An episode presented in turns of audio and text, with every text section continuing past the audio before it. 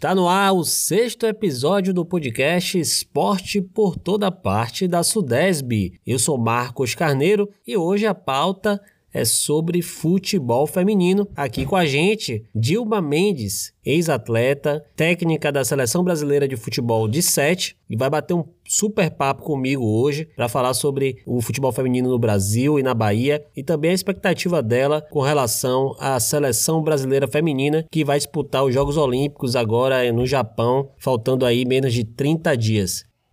Dilma Mendes, seja muito bem-vinda ao podcast Esporte por Toda a Parte da Sudesb. Queria que você falasse um pouco, né, de sua trajetória como jogadora de futebol aqui da Bahia, contasse um pouco dessa história para gente. Olá, olá Marcos, olá a todos. Fico super feliz pelo convite, Marcos. E, é sempre um prazer e uma honra estar aqui conversando com vocês todos, é, da Sudeste, que faz um trabalho de excelência no esporte e no feminino. A gente tem, junto com a Sudeste, buscado esse espaço de protagonismo no futebol feminino da Bahia. Na verdade, a minha história é, é, muito parecida com tantas outras, né, Marcos? A gente começou jogando, jogando bola na rua mesmo com os moleques, mas como jogadora eu, eu, tive que fazer o primeiro time, né? É importante estar tá frisando que eu sou de uma época que existia a proibição, né? do futebol feminino através de uma lei, uma lei muito cruel que resumidamente não permitiu que a gente pudesse ter uma evolução que hoje a gente sofre com essa questão do futebol. Mas eu fiz o primeiro time de futebol de salão, eu sou filha de Camaçari. Seguimos até, até a década de 70. Na década de 80, a gente já começou a usar, a marcar alguns amistosos com as equipes de Salvador e foi numa num desses amistosos que eu descobri o time do né, do meu coração, na verdade, que é o Ipiranga, é onde eu iniciei minha carreira. Tivemos uma, uma época boa, ainda né, após a, a liberação da lei, mas é, parece que essa lei nunca parou de existir, né? E a uhum. gente teve muita dificuldade, mas conseguimos participar de, de, de uma competição não reconhecida pela federação na década de 80.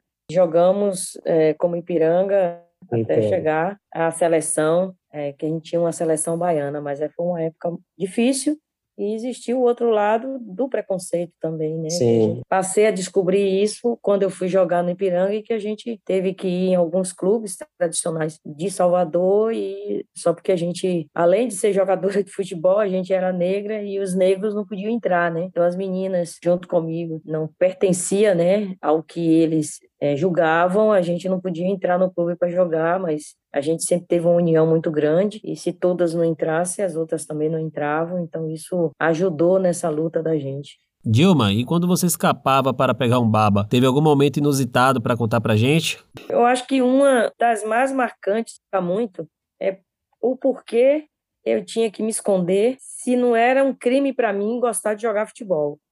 Então, dentre muitas coisas que eu tive que usar, que hoje eu trago comigo para a vida, que é estratégias mesmo, né? Naquela época eu não tinha esse entendimento, mas para que eu jogasse, eu tive que em algum momento lá atrás de cavar uma cova, né? É, a gente fazia, eu fazia catecismo e vi que as pessoas quando faleciam iam para a igreja e lá eu num momento daquele vi né, o caixão, tudo direitinho lá, aquela coisa toda. Eu falei, pô, o cara tá escondido ali, né? Na verdade, vai desaparecer, né? Imagina, né? E aí, quando foi num determinado período, eu já cansada de ou a polícia me pegar, ou alguém que minha, minha mãe tinha mandado me tirar do campo. Minhas orelhas já não aguentavam muito, e eu aí cavei, um, um fiz uma cova rasa, né? Peguei alguns matozinhos, porque a gente tinha um, o campo tinha muito, muita árvore, pagava o geladinho, né? Naquela época a gente não tinha dinheiro para picolé, mas tinha para para pagar os meninos do geladinho para eles avisarem quando a polícia vinha ou quando é, um, alguém da família vinha, eles me gritavam e eu saía correndo.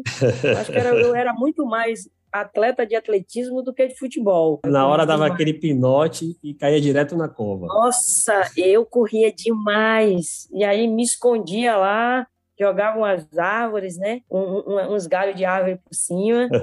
E tinha dia que os meninos pirraçavam demais, que nada de chamar de volta, né? Só para poder eles ficarem no meu lugar, porque foi difícil entrar no time dos meninos, porque uma mulher jogar, uma menina jogar no meio dos meninos. Mas quando eu consegui esse espaço, Aí eu já era escolhida, né? Eu já passava a ser titular, né? Nessa época bem... você era bem jovem. Eu devia ter 12, 13 anos por aí. Você falou aí do momento que você era escolhida para jogar. Eu lembro muito bem, né? Eu que não sei jogar muita bola, quase nada, verdade. Qual era a minha estratégia? Eu ia logo querer escolher o time, né? Não, eu vou bater aqui para escolher o time. Bater o para o ímpar. Não foi o seu caso, né? ah. né? Você não precisava disso. Você ficava ali só esperando ser chamada. Eu fui gandula, eu era com todos os meninos, eu ficava lá só indo buscar a bola. Um dia eles chutavam, eu ia buscar. Só que eu voltava fazendo pontinho, eu voltava dominando a bola, dava aquele espaço lá bonitinho para mostrar a eles que eu podia em algum momento jogar, né? Bom, passado esse momento, você começou a se profissionalizar no futebol. Conta um pouco mais sobre isso. Nós tivemos um, um período na, na década já de 90 de vir para a Bahia uma empresa chamada Eurosport, onde fez uma parceria com o Campomar e a gente já tinha um grupo, né? Acho que abriu o caminho para mim. E aí eu tive que assumir mesmo a questão de ser atleta, ser treinadora,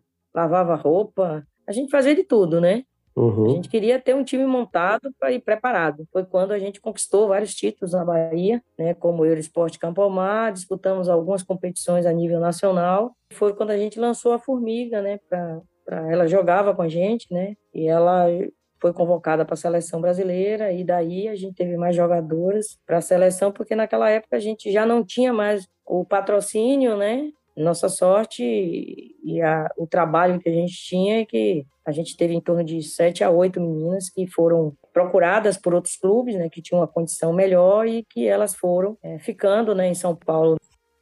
Perfeito. Antes de a gente finalizar, Dilma, eu queria que é, está aí há pouco menos de 30 dias, na verdade, para o início dos Jogos Olímpicos no Japão, ainda com pandemia, vão acontecer os Jogos, e eu queria que você falasse desse momento da seleção brasileira. Ela tem evoluído né, ao longo dos anos, mas ainda falta a tão sonhada medalha de ouro olímpica. E eu queria que você falasse da sua expectativa para esses Jogos.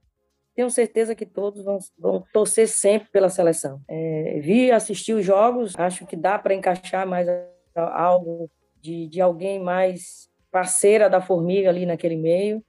A gente precisa de, de mais uma, uma jogadora com cheiro de gol mas que o caminho é esse. Eu estou vendo uma, uma seleção é, mais acreditada nelas mesmas, porque a gente tem esse fator psicológico muito forte nas meninas. Eu acho que a comissão técnica conseguiu passar isso. Eu vi é, muita segurança no que as meninas estavam fazendo. O encaixe hoje da movimentação tática é, das meninas, elas estão tendo uma confiança e, e, e, uma esperança e uma torcida muito grande que a gente volta assim com medalha e qualquer que seja a medalha, lhe garanto e diante do que eu vivencio hoje como treinadora da seleção, qualquer posição entre os três primeiros, com certeza é de uma importância gigantesca para o futebol feminino do, do nosso Brasil. E hoje a Formiga é realmente um exemplo, vai disputar mais uma Olimpíada aí. Verdade, ela com 42 anos hoje está em alto nível, é porque se cuidou também, né? Eu acho que o projeto da Bahia a gente precisa estar tá sempre ressaltando do trabalho sério que tem o futebol feminino na Bahia e que precisa ser tratado como um produto, né? Não só amor, mas um produto que possa, que é rentável, sim. Importante estar tá fazendo esse trabalho de responsabilidade, principalmente em divisão de base, porque a Formiga teve isso, teve essa base é, e essa base é que deu essa sustentação para que ela pudesse chegar.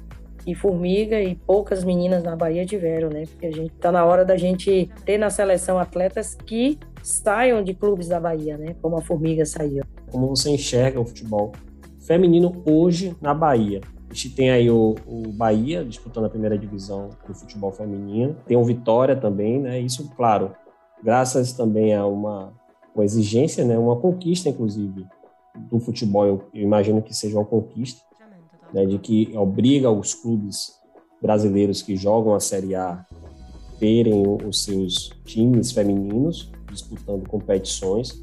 Então, isso também já contribui né, para que esse cenário mude, para que os, clubes investam na categoria de base. Eu queria que você falasse desse momento do futebol da Bahia e também no Brasil hoje.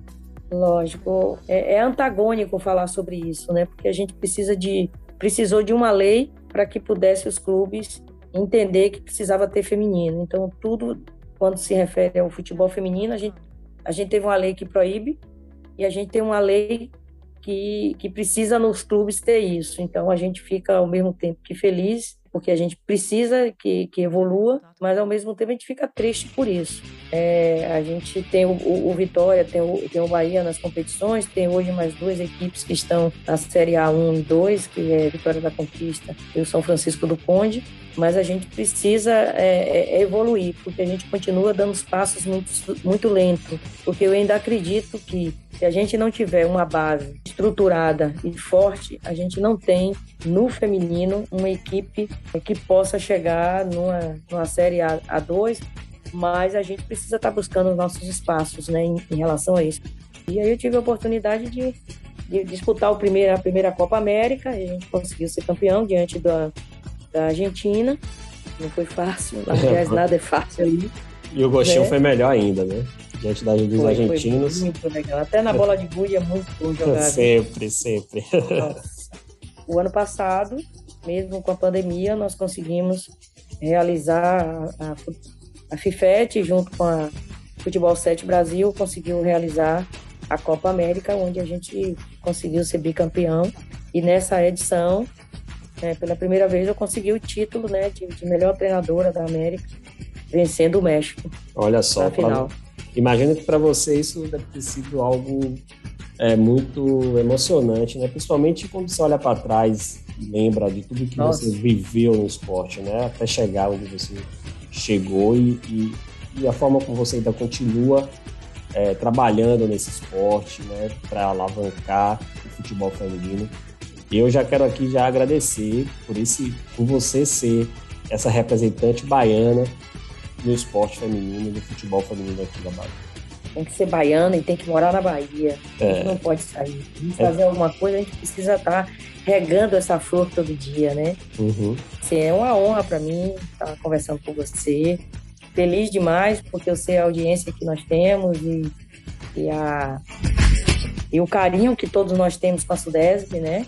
E a pessoa de, de Vicente, eu peço permissão, porque é um cara que sempre abraçou o futebol feminino, né? Sempre nos acolheu em todas as vezes que nós procuramos.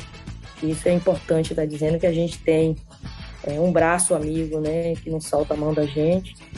E, e, a gente fica feliz com esses resultados porque eu penso muito na questão do coletivo, né? De trazer um título, ele representa imensamente para mim, mas grandiosamente para todas as mulheres, em especial do Nordeste da Bahia, porque a gente tem a responsabilidade de dizer que temos que ter esperança, sim, o tempo inteiro, né, e não desistir e nem criar nenhum fantasma de vitimismo em, em, toda a nossa história, né? A gente precisa estar sempre nessa luta e nessa caminhada. A gente tem muita gente bacana que nos ajuda a estar tá dando essa mão e esse braço com vocês hoje, me dando essa oportunidade de dizer para tantas outras pessoas que é possível sim sonhar e que é possível a gente conseguir realizar nossos sonhos morando e vivendo na Bahia, na minha cidade, na minha casa, com minha família e com os amigos.